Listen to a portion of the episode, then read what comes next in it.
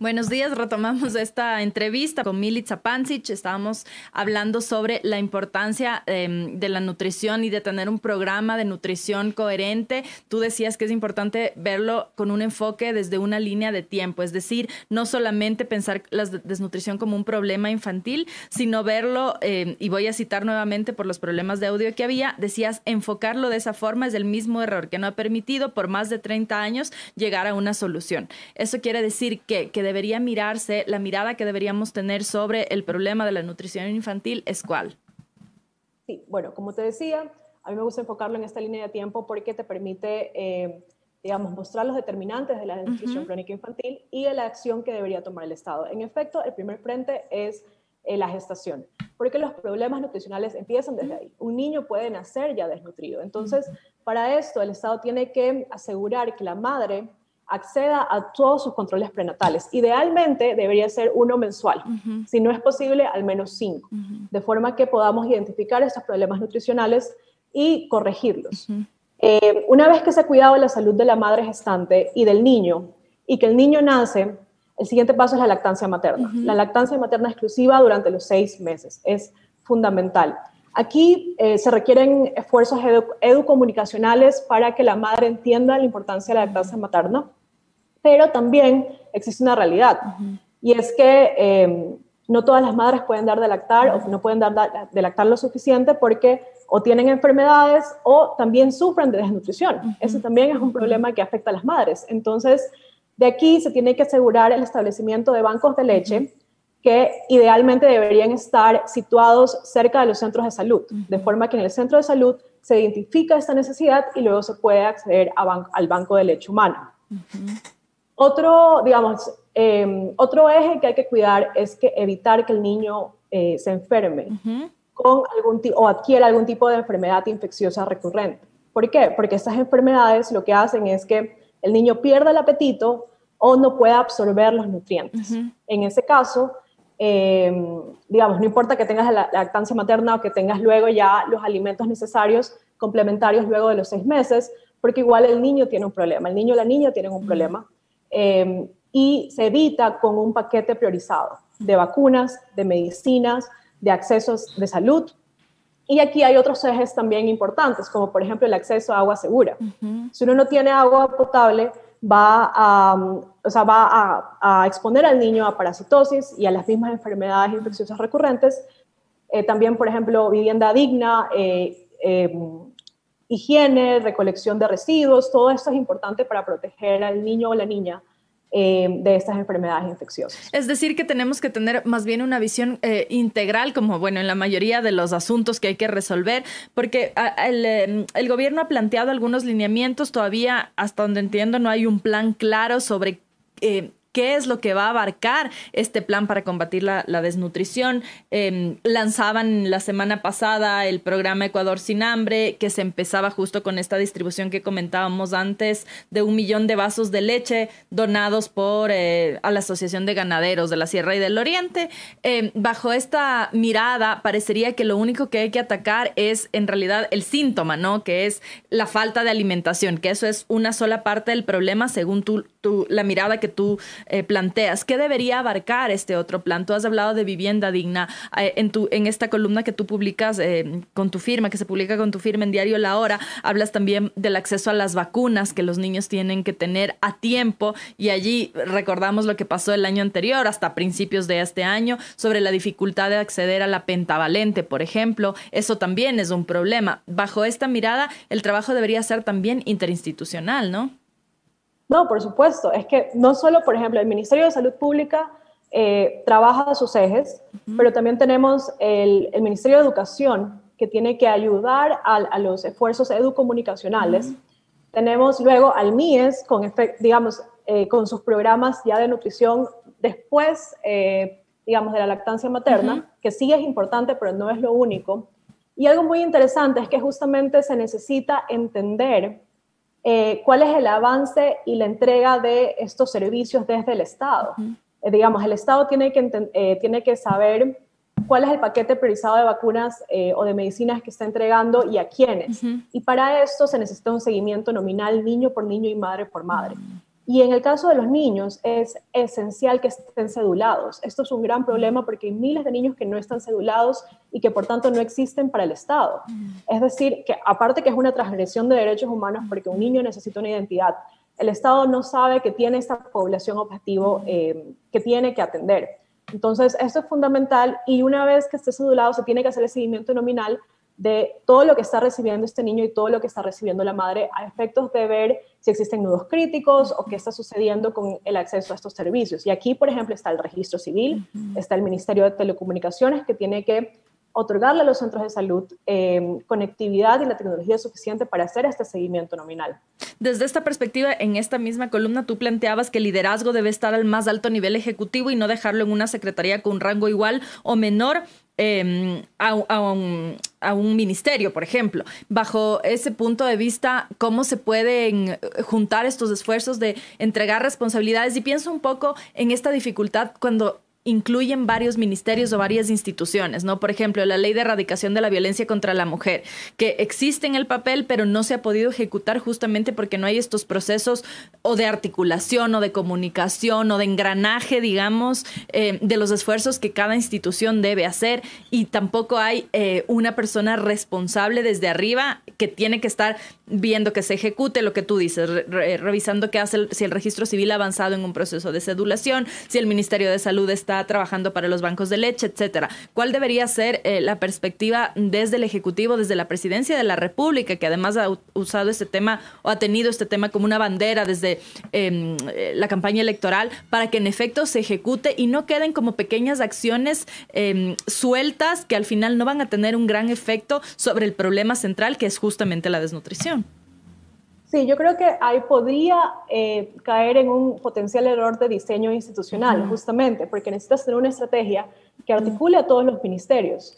Y finalmente necesitas tener el liderazgo político para exigir la rendición de cuentas a estos ministerios. Entonces, si dejas el liderazgo en una secretaría que puede estar en un rango igual o menor, no, tienes, no necesariamente tienes este liderazgo político para sentar a los ministros a decir qué está pasando. Ahorita, digamos, estamos hablando mucho de desnutrición crónica infantil, pero ya a medida que avance el tiempo, cada ministerio se va a encontrar con problemas de sus carteras, entonces ahí el reto es que se enfoquen o que se sigan enfocando en desnutrición crónica infantil. Por eso creo que, sin duda alguna, em, lo ideal sería que ese tema se maneje desde el más alto nivel ejecutivo, si no es la presidencia, la vicepresidencia, eh, pero que, que, se realice. Ahora, otro, otro tema importantísimo es justamente crear esa estrategia que incluya a todo, digamos, como esta estrategia integral que incluya a todos los ministerios eh, y que em, indica todas las obligaciones. Lo positivo es que ya existe una. Eh, en diciembre de 2020 se establece la Estrategia Nacional Ecuador Crece sin Desnutrición, que básicamente incluye toda esta línea de tiempo y algo más, que creo que era uno de los errores eh, de los gobiernos pasados en tratar la desnutrición crónica, y es la falta de evaluación y monitoreo. Mm. No solo con el seguimiento nominal que te mencionaba, sino también con la primera encuesta eh, de desnutrición infantil, que debería ser hecha anualmente. Antes no existía esto. Entonces, digamos, no tenías un parámetro de saber cómo estaban yendo tus estrategias, tanto a nivel nominal de tu de población objetivo, como las tasas eh, generales del país y de cada cantón. Ahora ya existe. Sin embargo, estamos a la espera de saber qué va a pasar con esa estrategia. Si se va a retomar eh, o si van a hacer algún tipo de cambio. Pero sin embargo, esa ruta ya está y es un hito porque finalmente es la primera estrategia que es integral eh, con énfasis en desnutrición crónica infantil. Eh, justo hablamos antes de empezar la entrevista sobre la dificultad de tener datos, que no es solamente aquí, sino en general en todos los ámbitos. En Ecuador tiene una debilidad gigantesca en recopilar datos. Tú dices que hay una encuesta de desnutrición infantil. ¿Esto ya se estableció? Es decir, ¿se hizo ya la encuesta o es el parámetro para empezar a hacer encuestas? La estrategia Core Crece sin Desnutrición ya establece la obligatoriedad de tener esta encuesta y hasta el gobierno pasado eh, se trabajaron en las mesas técnicas para ver cómo va a ser, digamos, como el pilotaje estadístico. Este año debería haber un pilotaje y en 2022 ya se debería hacer. Entonces, digamos, está toda la ruta trazada, pero estamos a la espera de también de ver la decisión del gobierno actual de que, va a hacerse al respecto. E, eso significa que una vez que, eh, si es que se aprobara o si se ejecutara esto que ya estaba pensado desde el gobierno anterior, este año se tendría que hacer el pilotaje. Eso em, abarca como se pensó esta encuesta, ¿qué abarca? ¿Es una encuesta a nivel nacional? ¿Que se encuesta a quiénes para obtener qué tipo de información? Sí, claro, es una encuesta que tiene 24 eh, indicadores, entre esos está la prevalencia de desnutrición crónica, la prevalencia de desnutrición aguda, eh, incluso obesidad, que también es un problema de malnutrición, y justamente estos indicadores que, como te decía, son eh, determinantes en la desnutrición crónica infantil, como el acceso a lactancia materna, el acceso a las vacunas, el acceso a medicina. Entonces, básicamente es una forma de medir la estrategia ya planteada. Y otro, otro tema importantísimo es que hay que tomar en consideración que Ecuador es un país muy diverso, pero a la vez muy desigual. Entonces, cada provincia tiene su prevalencia. Por ejemplo, nosotros ahorita hablamos de una prevalencia eh, de 27% a nivel nacional en niños menores de dos años. Y eso es lo nacional. Pero 16 de las 24 provincias tenían eh, porcentajes de prevalencia de DSI mayor al promedio nacional. Y cada cantón también tiene su propia realidad. Entonces, esta encuesta, eh, al hacerse también por cantón, puede ayudar a que la estrategia empiece a priorizar estos cantones que tienen mayor problemas de DSI.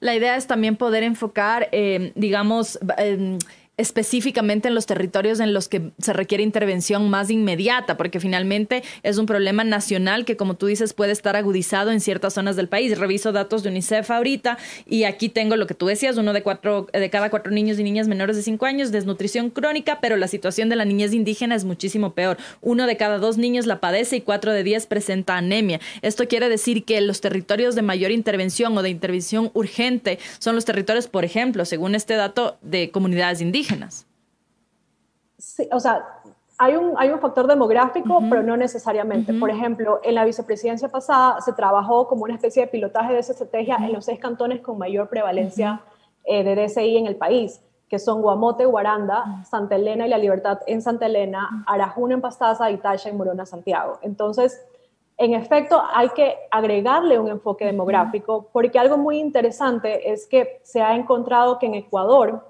existen eh, factores demográficos que, mm, aumentan el riesgo de tener DCI. Uno de esos es ser niña.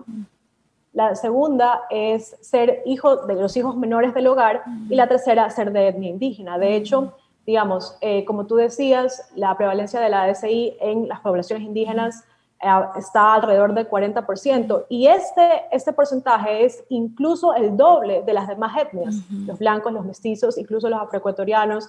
Eh, digamos, existe en efecto un problema específico eh, que, que, debe tener, digamos, este enfoque, pero también, como, como te decía, de la desigualdad, la brecha urbano-rural también es importante. Claro. De hecho, en todas las regiones, si uno separa costas, eh, costa urbana, costa rural, sierra urbana, en, en, la parte rural siempre hay mayor prevalencia. Y ahí justamente se, se explica por qué, porque la ruralidad no tiene el acceso a todo lo que se necesita, como por ejemplo el acceso a la salud, em, el acceso a agua segura, que eh, inciden en, en, que los niños y niñas sufran o no desnutrición crónica infantil.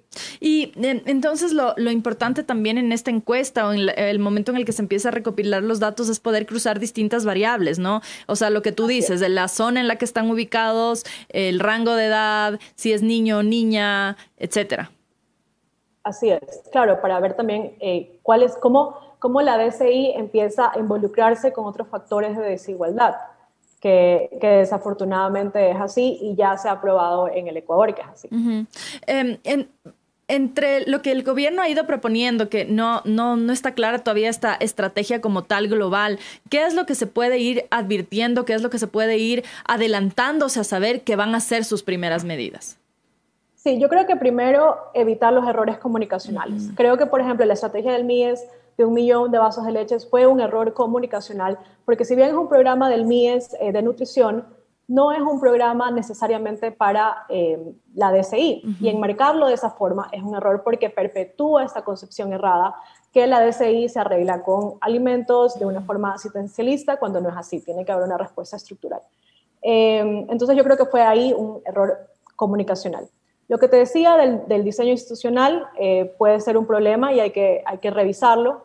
Y también creo que un potencial error que puede darse en este momento en que no sabemos qué va a pasar con la estrategia que ya estaba, digamos, casi lista y a inicios de implementarse, es que no se trate de, eh, digamos, empezar todo desde cero. Porque la DCI necesita políticas de Estado, no de gobiernos.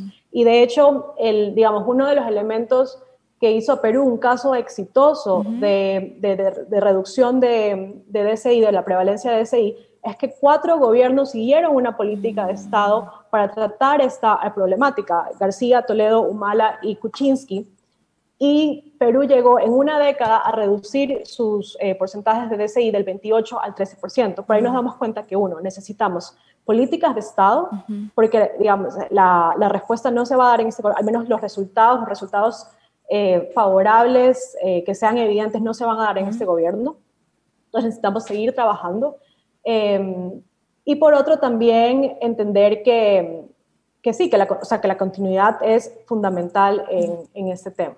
Ah, es decir, tener una mirada que pueda incluso recoger lo que, las bases que ya se habían sentado, según lo que tú explicas, en, en el gobierno pasado desde la vicepresidencia, poder retomar eso y reconstruir o continuar la construcción a partir de allí y dejar además sentadas siguientes bases para el siguiente gobierno, porque lo que suele pasar es que llega un nuevo gobierno y todo lo que el anterior hizo no sirve de nada y empezamos desde cero y se eh, gastan recursos, esfuerzos, etcétera, en esto. Em, ¿Qué es lo que podría servir que ya se trabajó en el periodo pasado?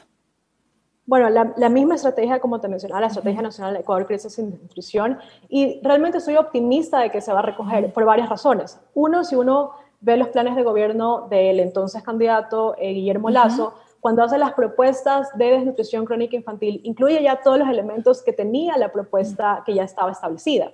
Entonces, eh, y eso está bien, porque significa que la estrategia que ya estaba establecida tenía elementos técnicos y de hecho contó con asistencia técnica, contó con cooperación internacional. Em, entonces, tengo optimismo de que en efecto se va a seguir. Y aparte también porque el plan que se quiere institucionalizar tiene exactamente el mismo nombre. Entonces, creo que también es como un hint eh, interesante en la que actualmente, digamos, está implementada, se llama Estrategia Nacional Ecuador Crece Sin Desnutrición, y la que se supone que se va a implementar eh, se va a llamar Estrategia Nacional de Primera Infancia para la Prevención y Reducción de la Desnutrición Crónica Infantil, Ecuador Crece Sin Desnutrición. Entonces, creo que ahí hay, eh, digamos, ciertas como hints de que va a seguirse y es muy importante, pero nuevamente se tiene que tomar un liderazgo político fuerte al respecto.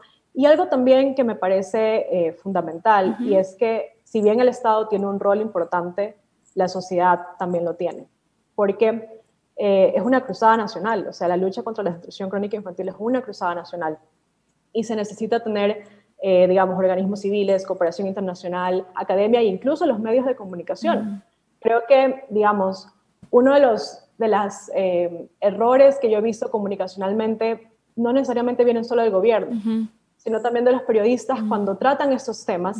Y, por ejemplo, hace poco, un titular eh, sobre la desnutrición crónica infantil, sobre una conversación que hubo con la Secretaría Planta de una Vida, lo que pone el titular es eso, el primer frente, frente contra la desnutrición es el hogar y la educación nutricional.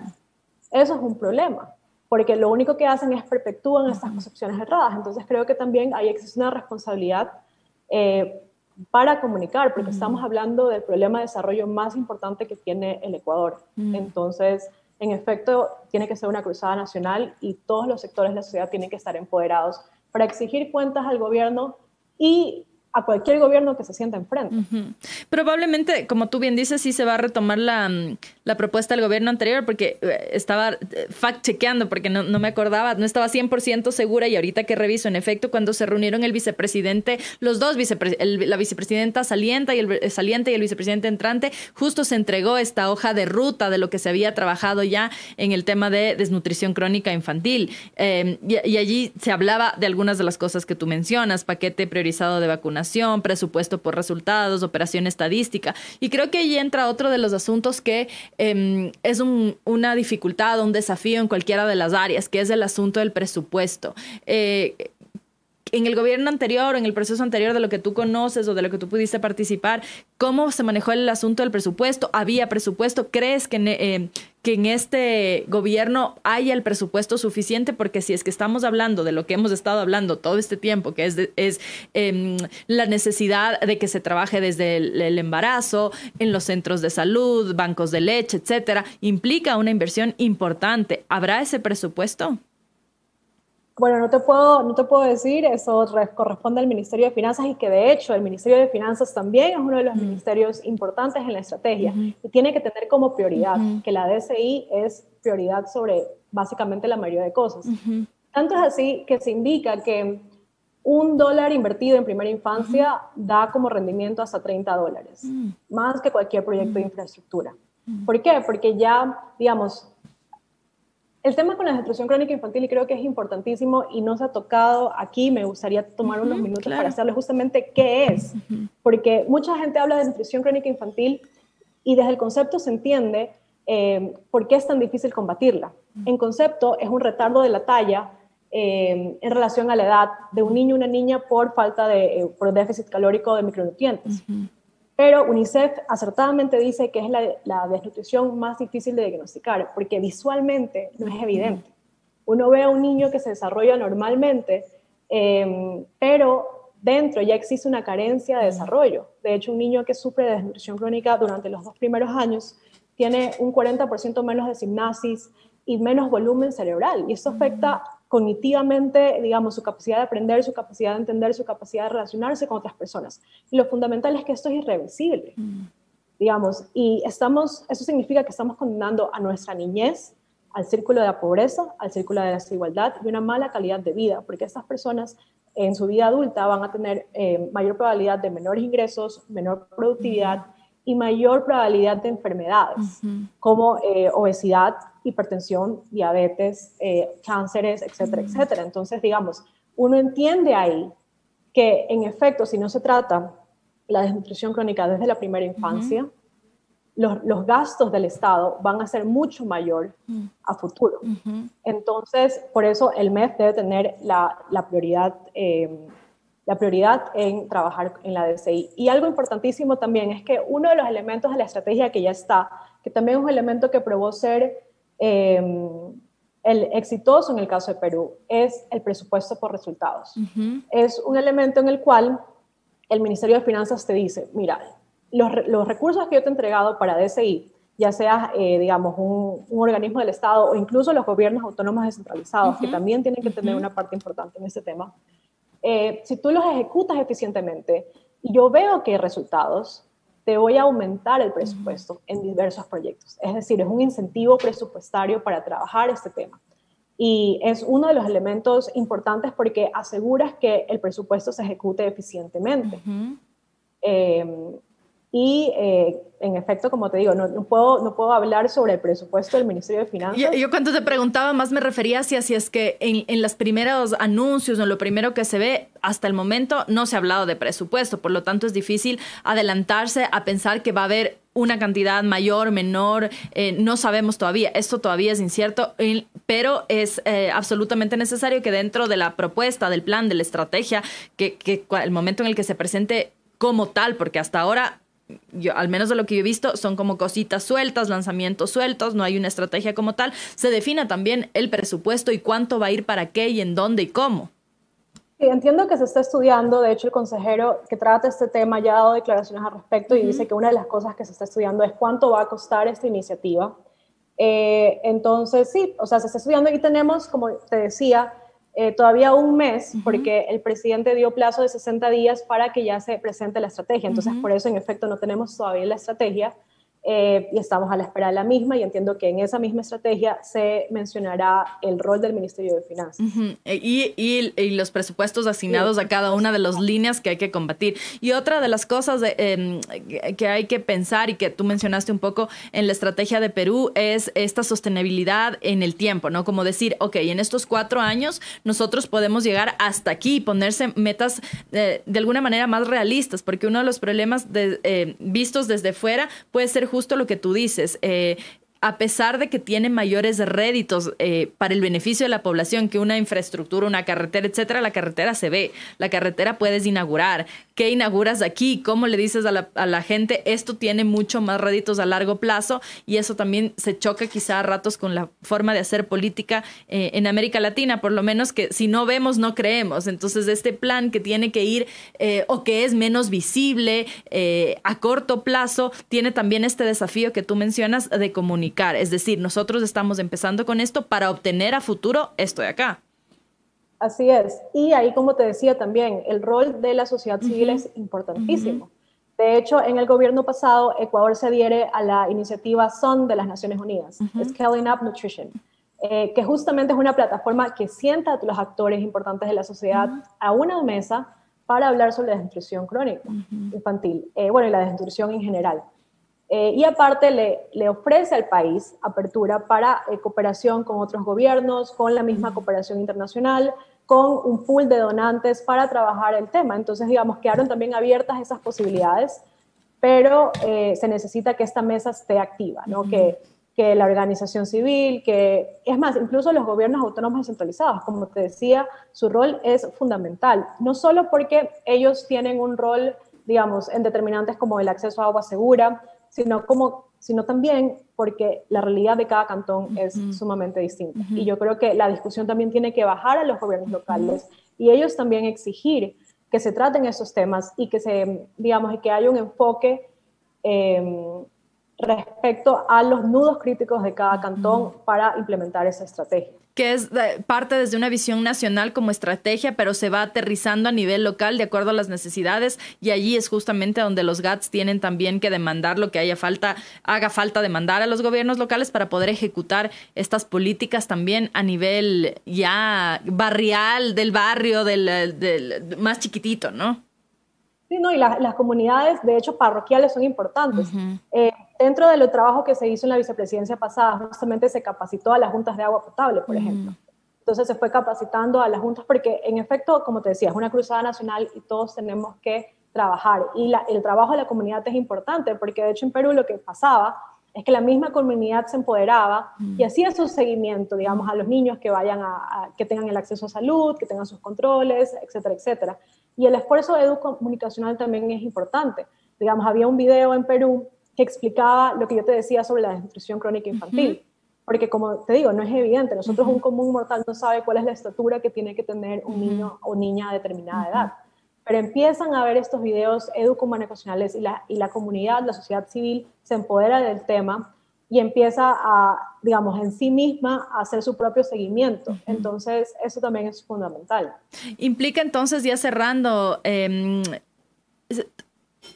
irse o atacar varios frentes al mismo tiempo, porque por un lado tú hablas de la comunicación, por otro lado tú hablas del plan ya de qué vamos a hacer en dónde, en qué ministerio aplica qué, pero también de esta posibilidad de seguimiento que tú decías que es difícil también, eh, por ejemplo, una de las razones por eh, lo que tú mencionaste de la falta de sedulación en, en muchos niños y me imagino que en comunidades más alejadas de las zonas urbanas, pues menos eh, niños sedulados hay, más dificultad de hacer un seguimiento y este plan debería contemplar también, incluso si es que termina una primera etapa, cuando termine este gobierno, de una primera evaluación y seguimiento para saber si es que está funcionando, ¿no?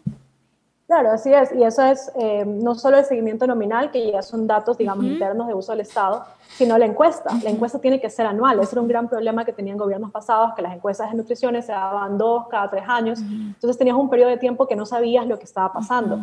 Y ahora fundamentalmente es eh, importantísimo, porque la pandemia agravó todos los determinantes que tienen que ver con desnutrición crónica infantil. Por ejemplo, si hablamos del acceso de salud, eh, en el periodo marzo-mayo, 12.5 millones de atenciones de salud no fueron realizadas, entre esas controles prenatales. De hecho, los controles prenatales se redujeron a un 45%. Marzo-mayo del año pasado. Sí, marzo-mayo, exactamente, la evaluación socioeconómica que se hizo eh, con la metodología de la PDDA. Entonces, digamos, determinantes como esos han sido afectados eh, por la pandemia y todavía no sabemos ni siquiera cuál es nuestra prevalencia de DCI, porque los, los porcentajes que conversamos ahorita son porcentajes de la encuesta en salud del 2018 y nunca más se volvió a medir. Hace tres años. es, importantísimo volver a medir y tener esta encuesta anual para entender cuál es la evaluación de la prevalencia de la DCI en el país. El punto de partida entonces probablemente sea esta estrategia para poder decir con más concreción qué es lo que se debe atacar, porque si bien tú dices hay un mes todavía para que se plantee la estrategia, ¿cómo se plantea una estrategia sin datos? Claro, lo que, se lo que se hizo la vez pasada con la estrategia Core Crece sin Desnutrición, se tomaron los datos del 2018, que son los únicos que se tienen, y la asistencia técnica tomó estos elementos que ya han probado ser eficientes en la lucha contra la desnutrición crónica infantil. Entonces, yo creo que los datos, si bien ya tienes una estrategia general nacional, los datos siguientes lo que te van a servir es para poder enfocar, priorizar, eh, digamos, darle este enfoque demográfico, como te decía, priorizar los cantones que tienen mayor problema, identificar los nudos críticos de cada cantón y eh, priorizar la estrategia eh, de esa forma. Mm. Entonces, el, primer eh, desafío es este, recopilar información. Así es, así es. Eh, la, encuesta de desnutrición infantil. Eh, y lo, siguiente, inmediatamente debería atacarse basado en esa información y en conjunto, como tú decías, sociedad civil, medios de comunicación, una estrategia que englobe y que incluya a los ministerios con metas y objetivas que puedan ser evaluadas en el tiempo. Así es. Muchísimas gracias, Militza, por estar eh, hoy con nosotros, por explicarnos también estos desafíos a los que se va a enfrentar este nuevo gobierno en cuanto al combate a la desnutrición infantil. Muchísimas gracias, María Sala, ha sido un gusto. Gracias, esta fue la conversación con Milica Pancic em, sobre el, plan y la propuesta eh, de, combate a la desnutrición crónica infantil por parte de este gobierno, que han empezado a lanzar algunos primeros lineamientos en estas primeras semanas de gobierno. Así que estaremos pendientes y la tendremos próximamente para poder hacer una evaluación de las primeras medidas ya más concretas que se vayan tomando. Les agradecemos eh, por haberse conectado, que nos vemos mañana, ocho y media de la mañana por gk.city, todas nuestras redes, que tengan un excelente día.